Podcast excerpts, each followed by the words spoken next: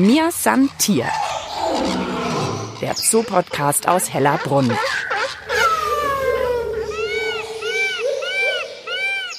Willi hangelt sich am gespannten Seil entlang, ganz lässig und mit einem Affentempo kann man sagen. Mei, der hat Armmuskeln, da könnte ich mir eine Scheibe abschneiden. Und jetzt legt sich Willi ins Stroh in der Hängematte. Da wäre ich dann schon wieder eher dabei. Wie schön, dass auch ihr wieder dabei seid bei einer brandneuen Folge von mir, Santier, der Zoopodcast aus Hellerbrunn. Und ich beobachte gerade Willi, einen der Schimpansen hier im Münchner Tierpark Hellerbrunn. Ich bin im Urwaldhaus zu Gast. Ich bin Mischa Drautz und heute dreht sich eben alles um die Tiere, die uns Menschen am ähnlichsten sind. Wir sind bei den Menschenaffen im Urwaldhaus. Wir hoffen, ihr könnt auch ganz bald wieder in die Häuser. Aber bei den Menschenaffen gibt es ja auch einen tollen Außenbereich. Da kann man die Tiere ja auch gut beobachten. Und wir haben natürlich auch wieder passende Experten aus dem Hellerbrunner Tierpark-Team in unserer Folge dabei. Erstmal steht Markus Klostermeier neben mir. Seit 38 Jahren ist er schon im Tierpark Hellerbrunn dabei. Er leitet den Primatenbereich in Hellerbrunn. Hallo Markus. Hallo. Menschenaffen sind Gorillas, Orang-Utans, Schimpansen, oder? Die drei. Und die Bonobos nicht vergessen, die Zwergschimpansen. Die sollte man nicht außer Acht lassen, sind ja eine stark bedrohte und gefährdete Art. Was macht einen Menschenaffen denn zum Menschenaffen? Was macht den aus? Das ist so, dass die Optik natürlich erst einmal uns sehr, sehr ähnlich ist. Das Verhalten ist sehr, sehr ähnlich. Und natürlich die Genetik stimmt fast mit dem Menschen überein. Und da fehlen nur noch ein paar wenige Prozente. Aber man sieht es erst einmal von der Optik her. Markus wird uns gleich noch mehr erzählen, was euch dann später noch in der Folge erwartet. Darauf freue ich mich auch schon.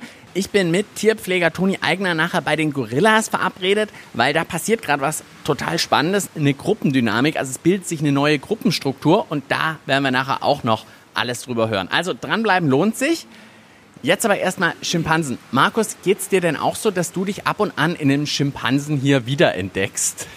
Ja, selbstverständlich. Es ist sehr oft so, dass man natürlich äh, viel mit Gestik und natürlich äh, mit Verhalten. Ich sage jetzt einmal, die Schimpansen sind ein bisschen so meine Lieblinge, weil die Schimpansen sehr, sehr impulsiv sind. Das ist man vielleicht auch von Menschen auch manchmal gewohnt. Ist natürlich keine gute Tugend, wenn man immer sehr impulsiv ist. Aber bei den Affen liebe ich das, weil die haben einmal ganz kurzen Krach. Schaut natürlich immer heftig aus. Ja. Ähm, wir machen es natürlich als Menschen, hoffe ich doch ein bisschen anders als bei den Affen. Aber es ist letztendlich wirklich so, dass sie äh, streiten und im nächsten Moment versorgt man, ich sage jetzt mal, die Kratzer oder Schrammen, was man sich gegenseitig zugefügt hat wieder und alles ist gut und alles ist wunderbar. Also das liebe ich schon ein Stück weit an die Schimpansen.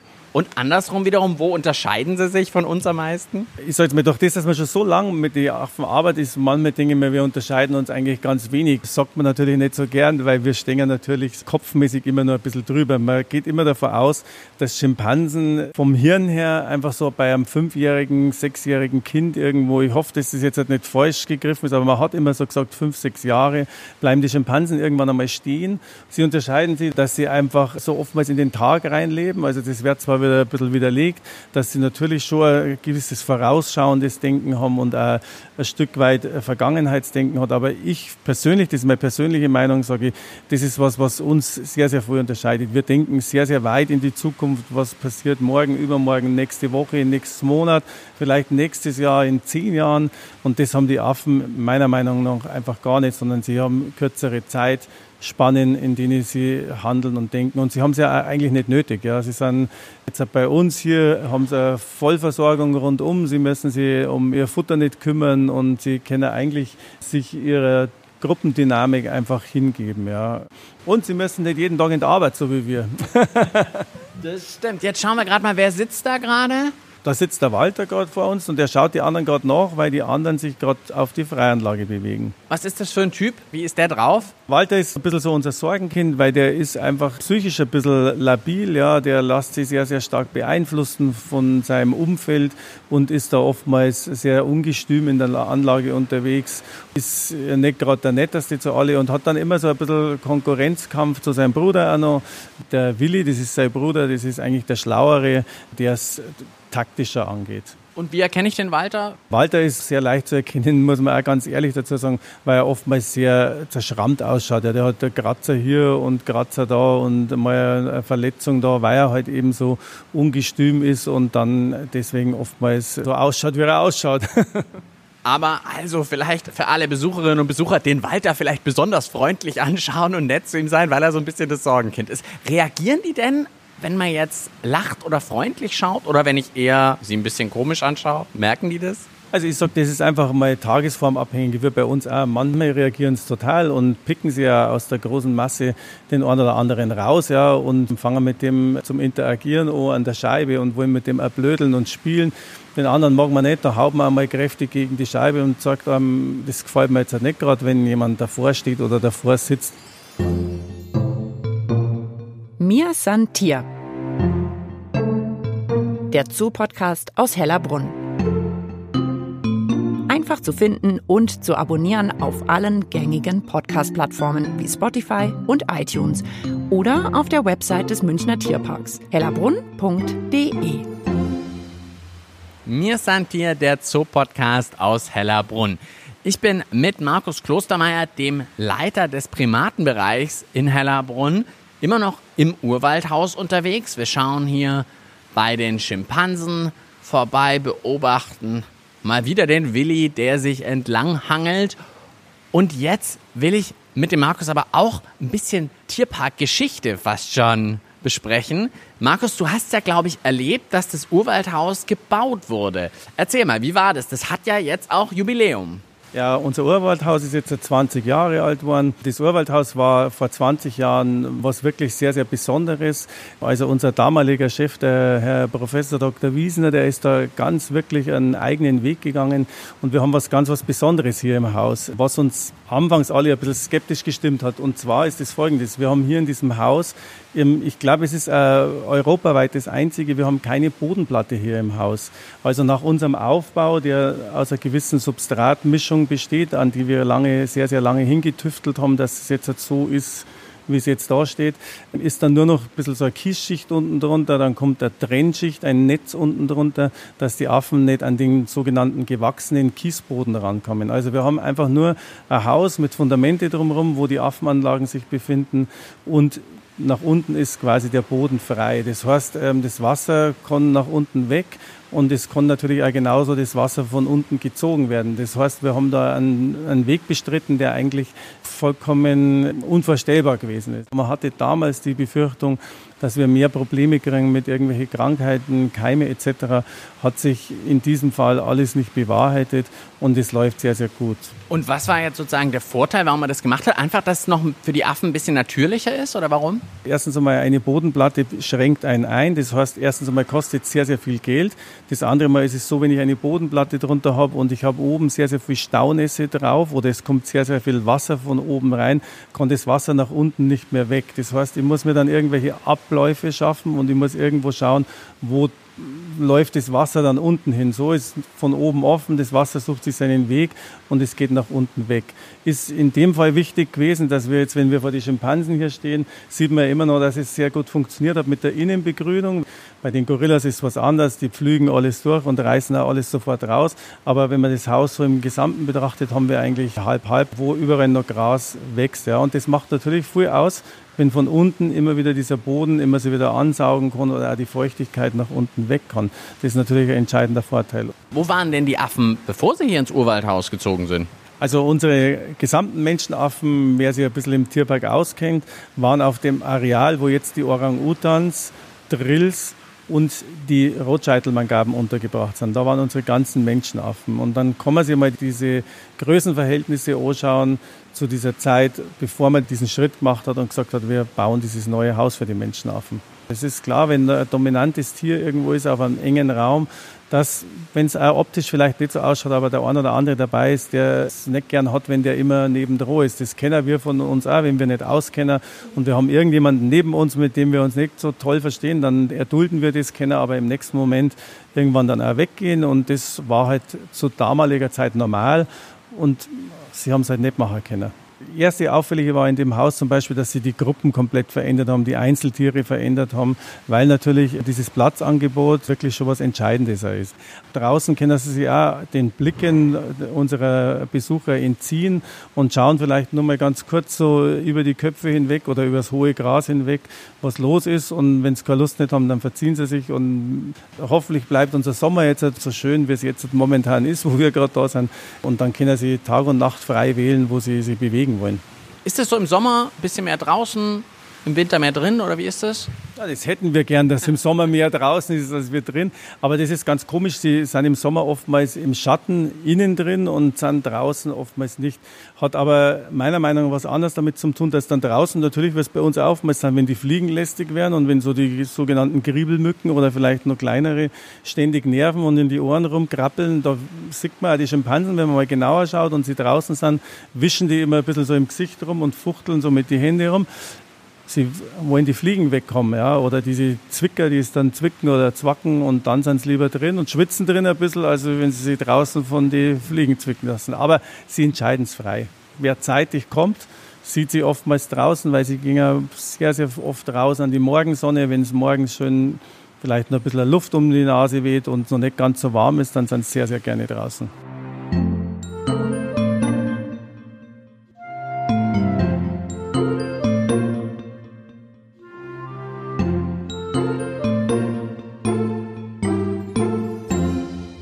Mir stand hier der Zoopodcast aus Hellerbrunn. Jetzt bin ich bei den Gorillas und neben mir Tierpfleger Toni Eigner. Servus, Bernhard. Ich habe ja zu Beginn der Folge schon angekündigt, dass gerade total Spannendes im Gange ist. Der Silberrücken, also der Anführer der Gorilla-Gruppe. Wie hieß der nochmal? Also der letzte adulte Männchen hier in der Gruppe hieß Rututu, ist vor vielen Jahren jetzt schon gestorben. Damals äh, ist die Entscheidung gefallen, dass man natürlich wieder eine Familie auch den Besuchern präsentieren möchte und dementsprechend gehört es ja auch dazu, da männliche Tiere zeigen zu können. Also was macht man jetzt? Die letzte Tochter vom Rotutu ist hier noch mit dabei in der Gruppe. Nafi heißt sie, damals noch sehr klein und wäre es auch ein Stück weit zu gefährlich gewesen, da jetzt ein adultes Männchen hier einzugewöhnen. Einfach für die Nafi, weil sie sich eben als Kontrahenten sehen im Endeffekt.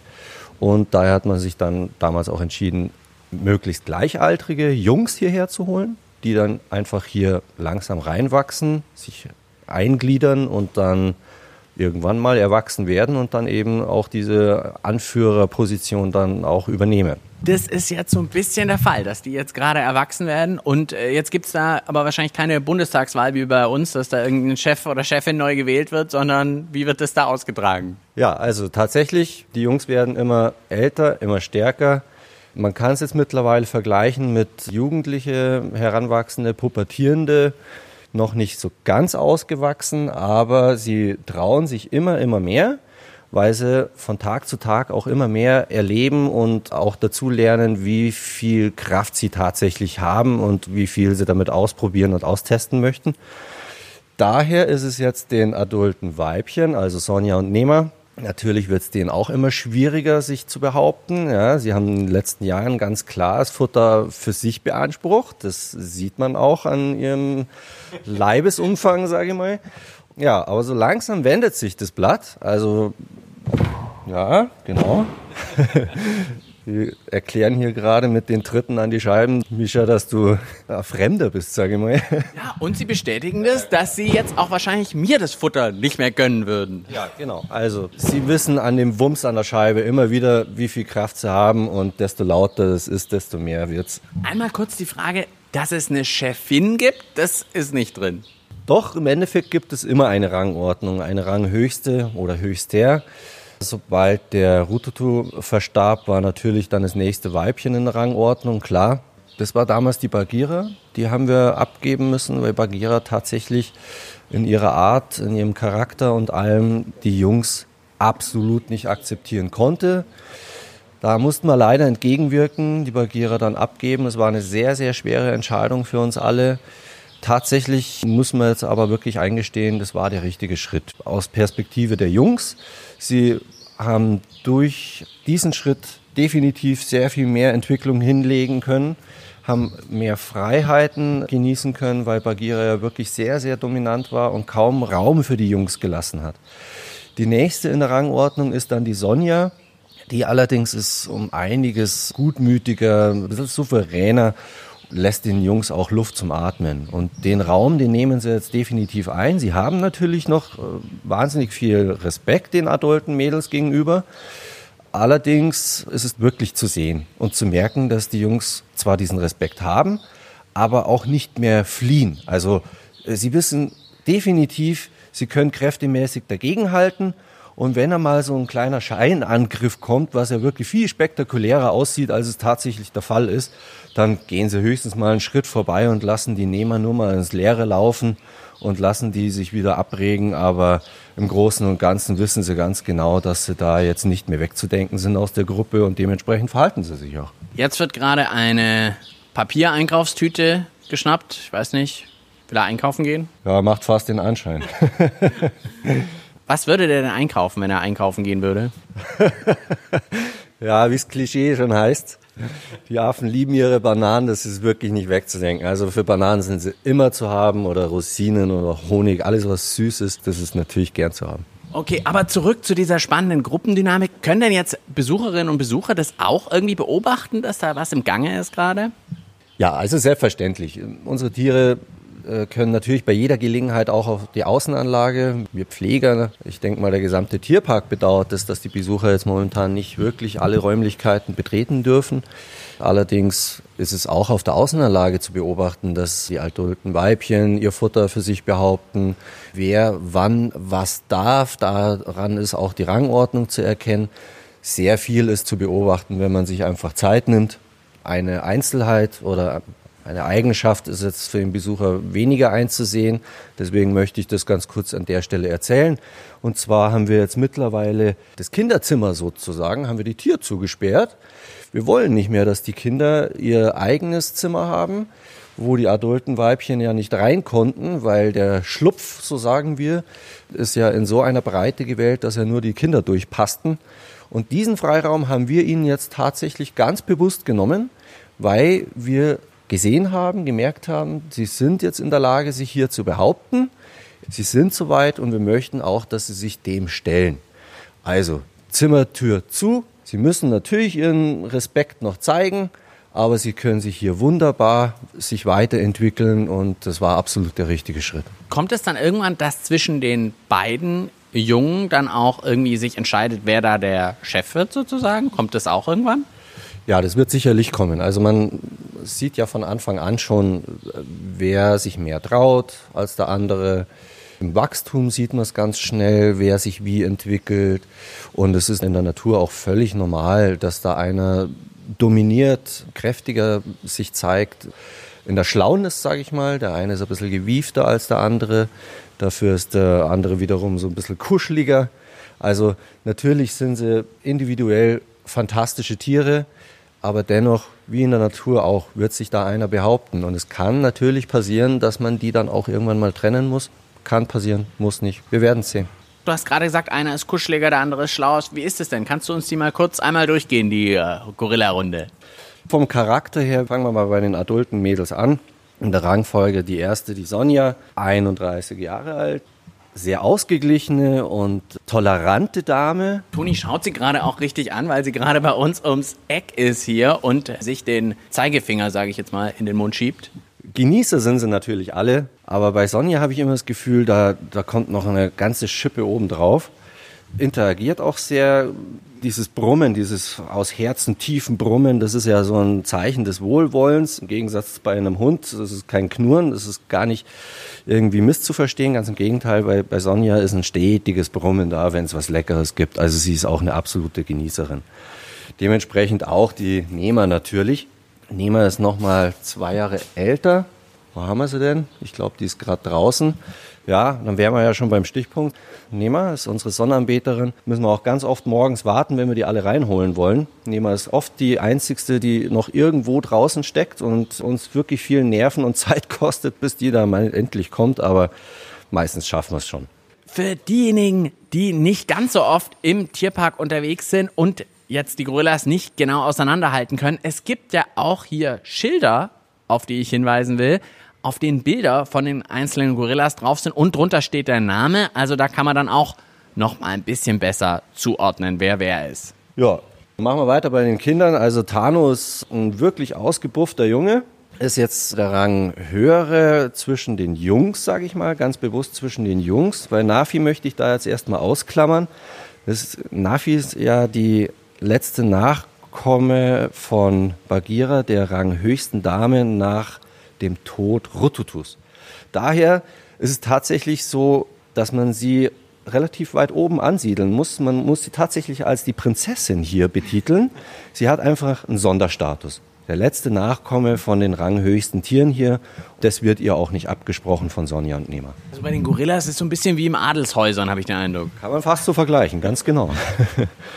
Dann zu guter Letzt haben wir noch einen Okanda. Ist zwar nicht der leibliche Bruder von Tano, aber die zwei sind noch unzertrennlich.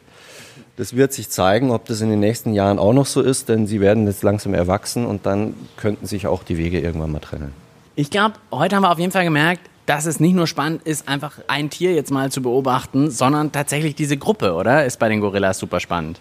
Die Gruppe im Allgemeinen ist natürlich viel, viel interessanter als das einzelne Tier. Ein Familienverband ist natürlich immer was Herzberührendes, sowas miterleben zu dürfen, wie sich alles entwickelt, äh, wie zusammengeschweißt die Tiere sind, wie abhängig sie voneinander sind. Dann vielen herzlichen Dank und viel Spaß weiterhin hier mit den Gorillas. Alles Gute, gesund bleiben, bis bald, Servus. Das war's für heute mit mir, Santier, der Zoo-Podcast aus Hellerbrunn. Aber wer noch nicht genug hat, gerne den Podcast abonnieren. Da haben wir ganz viele weitere Folgen, zuletzt über tierische Sprichwörter, aber auch zu Korallen, natürlich zu Otto und vielem mehr. Was habe ich heute von den Menschenaffen mitgenommen? Also die impulsiven Schimpansen kann man besonders gut auf der Außenanlage am Morgen beobachten. Das vielleicht gerade, wo die Häuser noch nicht offen haben, ein guter Tipp. Und dann natürlich bei den Gorillas, da würde ich wirklich sagen, es lohnt sich wahrscheinlich ein heller Brunnenbesuch und nur die Gorillas beobachten, weil man die einfach, wenn man lange zuschaut, so richtig die Gruppendynamik beobachten kann, die Interaktion untereinander und eben auch die zwei jungen männlichen Affen, die jetzt immer stärker werden und sich immer mehr austesten. Ja, da klopft er auch nochmal zum Abschluss kräftig gegen die Scheibe. Genau so ist es. Am Mikrofon verabschiedet sich Mischa Drautz und ich sage bis bald im Tierpark Hellerbrunn. Mir san Tier. Der Zoo-Podcast aus Hellerbrunn.